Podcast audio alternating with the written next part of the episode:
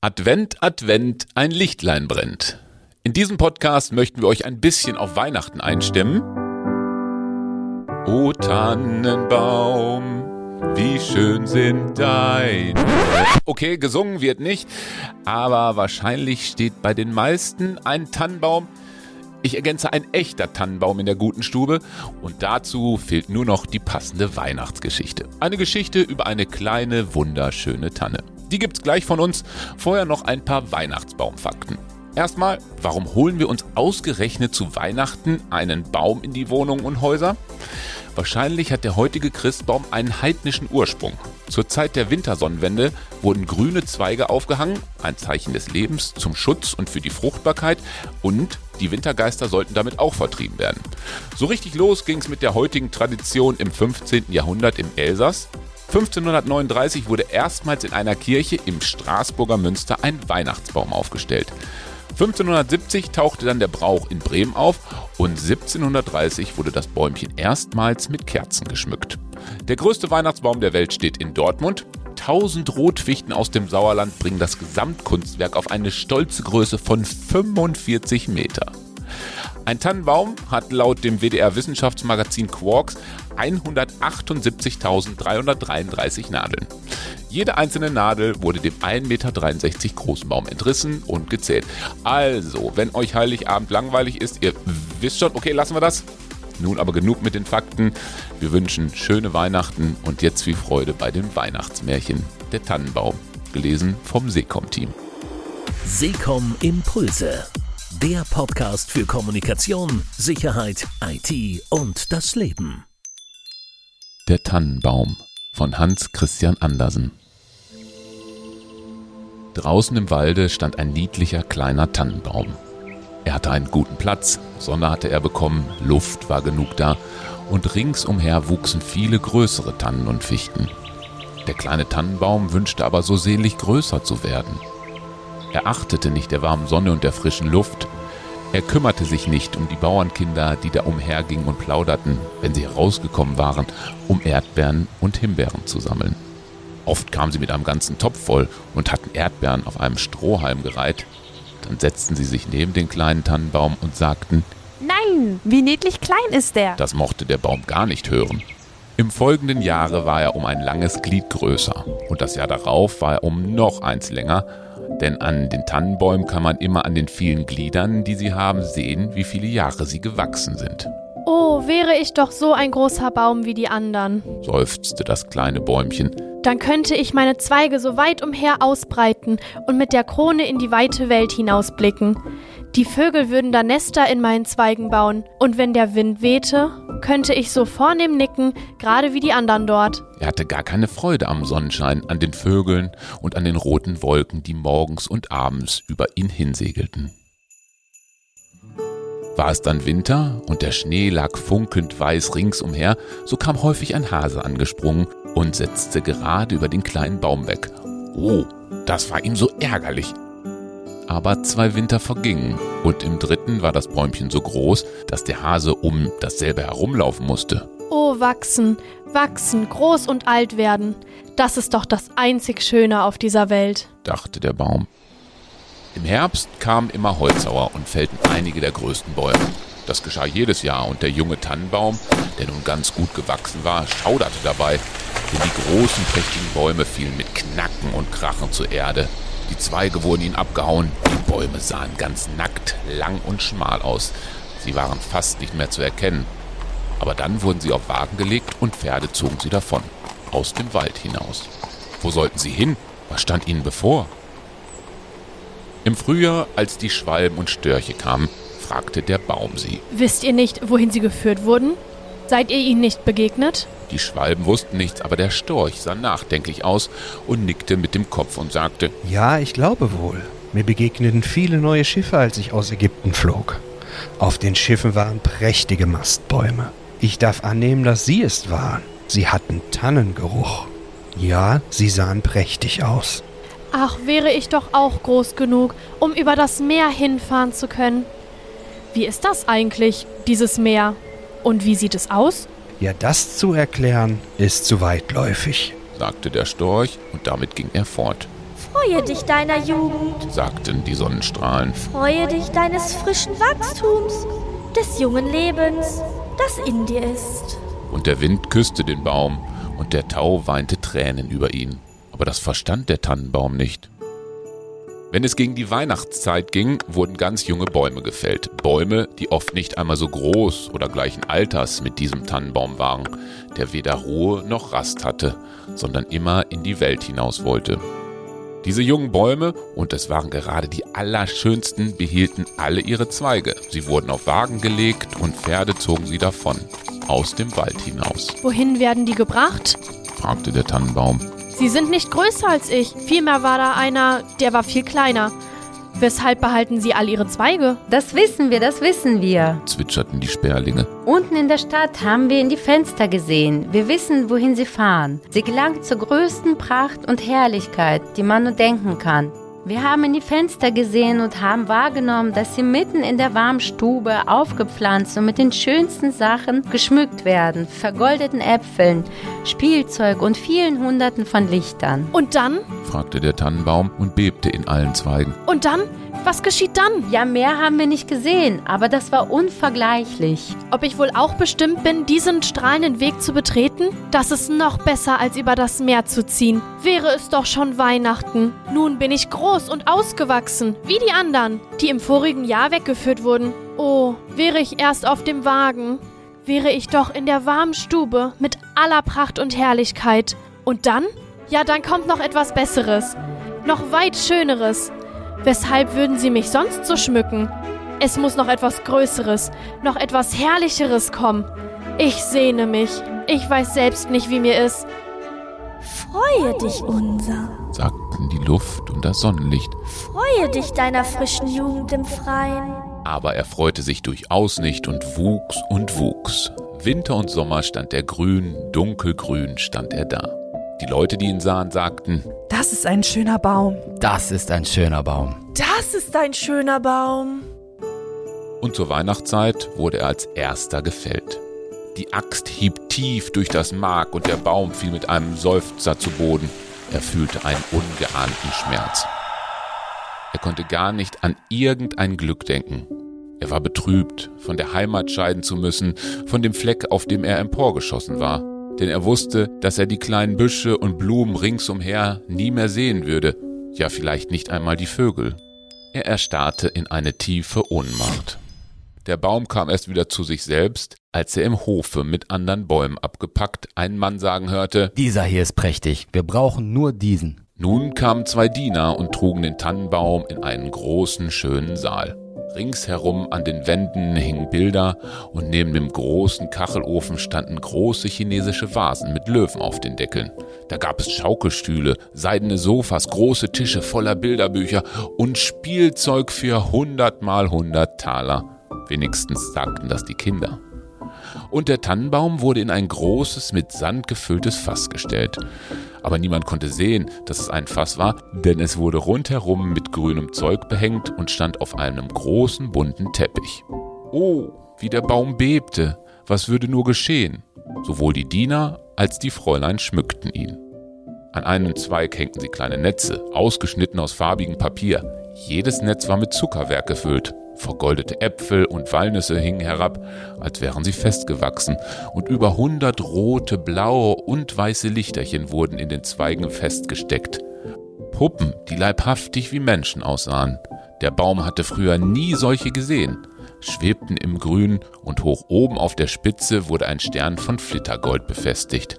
Das war prächtig, ganz außerordentlich prächtig, Oh, dachte der Baum. wäre es doch Abend. Würden nur die Lichter bald angezündet. Und was wohl dann geschieht? Ob die Bäume aus dem Walde kommen, um mich zu sehen? Ob die Sperlinge gegen die Fensterscheibe fliegen? Ob ich hier festwachse und Winter und Sommer geschmückt stehen werde? Dann wurden die Lichter angezündet. Welcher Glanz, welche Pracht! Der Baum bebte dabei in allen Zweigen so, dass eins der Lichter das Grüne anbrannte. Es senkte ordentlich, Hilfe! Gott bewahre uns! schrien die Fräulein und löschten es hastig aus. Nun durfte der Baum nicht einmal beben. Oh, das war ein Grauen. Ihm war so bange, etwas von seinem Schmuck zu verlieren. Er war ganz betäubt voll all dem Glanze.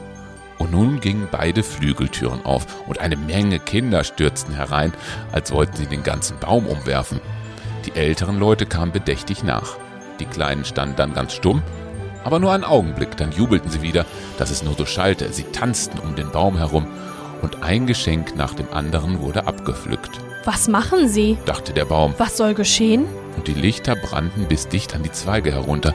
Und je nachdem sie niederbrannten, wurden sie ausgelöscht. Und dann erhielten die Kinder die Erlaubnis, den Baum zu plündern. Oh, sie stürzten auf ihn ein, dass es in allen Zweigen knackte. Wäre er nicht mit der Spitze mit dem Goldstern an der Decke befestigt gewesen, so wäre er umgestürzt. Die Kinder tanzten mit prächtigem Spielzeug herum, niemand sah nach dem Baume. Ausgenommen das alte Kindermädchen, welches kam und zwischen die Zweige blickte, aber nur, um zu sehen, ob nicht noch eine Feige oder ein Apfel vergessen worden wäre. Eine, Geschichte, eine Geschichte! riefen die Kinder und zogen einen kleinen, dicken Mann zu dem Baum hin. Und er setzte sich gerade unter denselben, Denn da sind wir im Grünen. sagte er. Und der Baum kann besonderen Nutzen davon haben, zuzuhören. Aber ich erzähle nur eine Geschichte. Wollt ihr die von Ive der Avede oder die von Klumpe Dumpe hören, der die Treppen herunterfiel und doch zu Ehren kam und die Prinzessin erhielt? Ive der Avede! schrien einige, Klumpe Dumpe! schrien andere. Das war ein Rufen und Schreien. Nur der Tannenbaum schwieg ganz still und dachte, Komme ich gar nicht mit? Werde ich nichts dabei zu tun haben? er war ja mit gewesen, hatte ja geleistet, was er sollte. Und der Mann erzählte von Klumpe Dumpe, welcher die Treppen herunterfiel und doch zu Ehren kam und die Prinzessin erhielt. Und die Kinder klatschten in die Hände und riefen, Erzähle, erzähle! Sie wollten auch die Geschichte von Ive der Avede hören, aber sie bekamen nur die von Klumpe Dumpe. Der Tannenbaum stand ganz stumm und gedankenvoll. Nie hatten die Vögel im Wald dergleichen erzählt. Klumpe Dumpe fiel die Treppe herunter und bekam doch die Prinzessin. Ja, ja, so geht es in der Welt zu. dachte der Tannenbaum und glaubte, dass es wahr sei, weil es ein so netter Mann war, der es erzählte. Ja, ja, wer kann es wissen? Vielleicht falle ich auch die Treppe herunter und bekomme eine Prinzessin.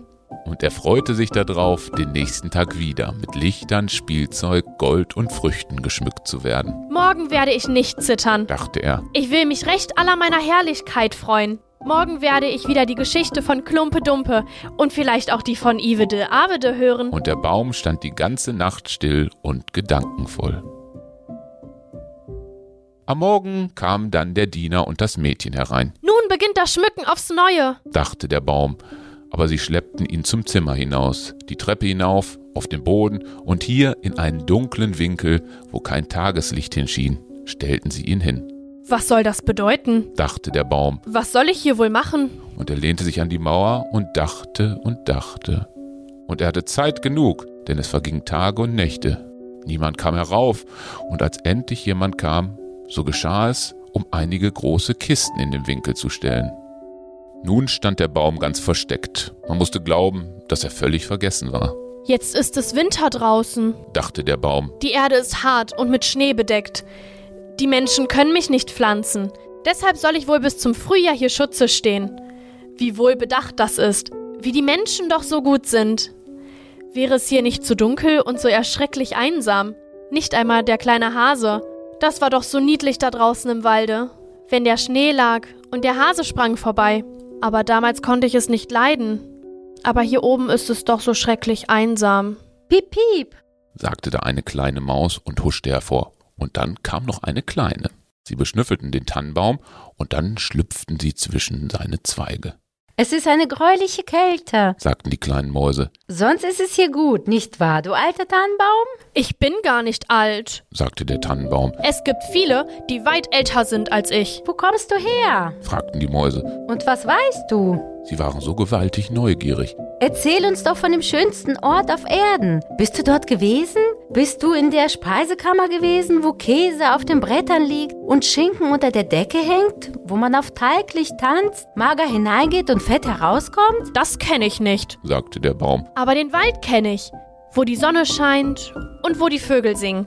Und dann erzählte er alles aus seiner Jugend. Und die kleinen Mäuse sagten, Nein, wie viel du gesehen hast, wie glücklich du gewesen bist. Ich? sagte der Tannenbaum und dachte über das, was er erzählt hatte, nach. Ja, es waren im Grunde ganz fröhliche Zeiten. Aber dann erzählte er vom Weihnachtsabend, wo er mit Kuchen und Lichtern geschmückt war, Oh, sagten die kleinen Mäuse, Wie glücklich du gewesen bist. Wie schön du erzählst. sagten die kleinen Mäuse. Und in der nächsten Nacht kam sie mit vier anderen kleinen Mäusen, die den Baum erzählen hören sollten. Und je mehr er erzählte, desto deutlicher erinnerte er sich selbst an alles und dachte, Es waren doch ganz fröhliche Zeiten, aber sie können wiederkommen. Klumpe Dumpe fiel die Treppe herunter und erhielt doch die Prinzessin. Vielleicht kann ich auch eine Prinzessin bekommen. Und dann dachte der Tannenbaum an eine kleine niedliche Birke, die draußen im Walde wuchs. Das war für den Tannenbaum eine wirkliche schöne Prinzessin, Wer ist Klumpe Dumpe? fragten die kleinen Mäuse. Und dann erzählte der Tannenbaum das ganze Märchen. Er konnte sich jedes einzelnen Wortes entsinnen, und die kleinen Mäuse waren nahe dran, aus reiner Freude bis in die Spitze des Baumes zu springen. In der folgenden Nacht kamen weit mehr Mäuse und am Sonntag sogar zwei Ratten, aber die meinten, die Geschichte sei nicht hübsch. Wissen Sie nur die eine Geschichte? fragten die Ratten, Nur die eine. sagte der Baum. Die hörte ich an meinem glücklichsten Abend. Damals dachte ich nicht daran, wie glücklich ich war. Das ist eine höchst jämmerliche Geschichte. Wissen Sie keine von Speck und Talglicht? Keine Speisekammergeschichte? Nein, Dann danken wir dafür. erwiderten die Ratten und gingen zu den ihrigen zurück. Die kleinen Mäuse blieben zuletzt auch weg, und da seufzte der Baum. es war doch ganz hübsch, als sie um mich herum saßen, die beweglichen kleinen Mäuse, und zuhörten, wie ich erzählte. Nun ist auch das vorbei. Aber ich werde daran denken, mich zu freuen, wenn ich wieder hervorgenommen werde. Aber wann geschah das? Eines Morgens kamen Leute und räumten den Boden auf. Der Baum wurde hervorgezogen und ein Diener schleppte ihn gleich die Treppe hinunter, wo der Tag leuchtete, Nun beginnt das Leben wieder. dachte der Baum. Er fühlte die frische Luft, die ersten Sonnenstrahlen und nun war er draußen im Hof. Alles ging so geschwind, der Baum vergaß völlig, sich selbst zu betrachten. Da war so vieles ringsumher zu sehen. Der Hof stieß an einen Garten und alles blühte darin. Die Rosen hingen so frisch und duftend über das kleine Gitter heraus, die Lindenbäume blühten und die Schwalben flogen umher und sagten, Quirrewirrewit, mein Mann ist gekommen. aber es war nicht der Tannenbaum, den sie meinten, Nun werde ich leben. jubelte dieser und breitete seine Zweige weit aus. Aber ach, die waren alle vertrocknet und gelb. Der Stern von Goldpapier saß noch oben in der Spitze und glänzte im hellen Sonnenschein. Im Hof selbst spielten ein paar der Kinder, die zur Weihnachtszeit den Baum umtanzt hatten und so froh über ihn gewesen waren. Eins der Kleinsten lief hin und riss den Goldstern ab, Sieh, was da noch an dem hässlichen alten Tannenbaum sitzt. sagte es und trat auf die Zweige, sodass sie unter seinen Stiefeln knackten. Und der Baum sah auf all die Blumenpracht und Frische im Garten. Er betrachtete sich selbst und wünschte, dass er in seinem dunklen Winkel auf dem Boden geblieben wäre. Er dachte seiner frischen Jugend im Walde, des lustigen Weihnachtsabends, der kleinen Mäuse, die so munter die Geschichte von Klumpe Dumpe angehört hatten, Vorbei, vorbei. sagte der alte Baum. Hätte ich mich doch gefreut, als ich es noch konnte. Vorbei, vorbei. Und der Knecht kam und hieb den Baum in kleine Stücke. Ein ganzes Bündel lag da. Hell flackerte es auf unter dem großen Braukessel, und der Baum seufzte so tief, und jeder Seufzer war einem kleinen Schuss gleich. Deshalb liefen die Kinder, die da spielten, herbei und setzten sich vor das Feuer, blickten in dasselbe hinein und riefen Piff, Piff. Aber bei jedem Knall, der ein tiefer Seufzer war, dachte der Baum an einen Sommertag im Walde oder eine Winternacht da draußen, wenn die Sterne funkelten. Er dachte an den Weihnachtsabend und an Klumpe Dumpe, das einzige Märchen, das er gehört hatte und zu erzählen wusste. Und dann war der Baum verbrannt. Die Knaben spielten im Garten und der Kleinste hatte den Goldstern auf der Brust, den der Baum an seinem glücklichsten Abend getragen hatte. Nun war der Abend vorbei und mit dem Baum war es vorbei und mit der Geschichte auch. Vorbei, vorbei. Und so geht es mit allen Geschichten.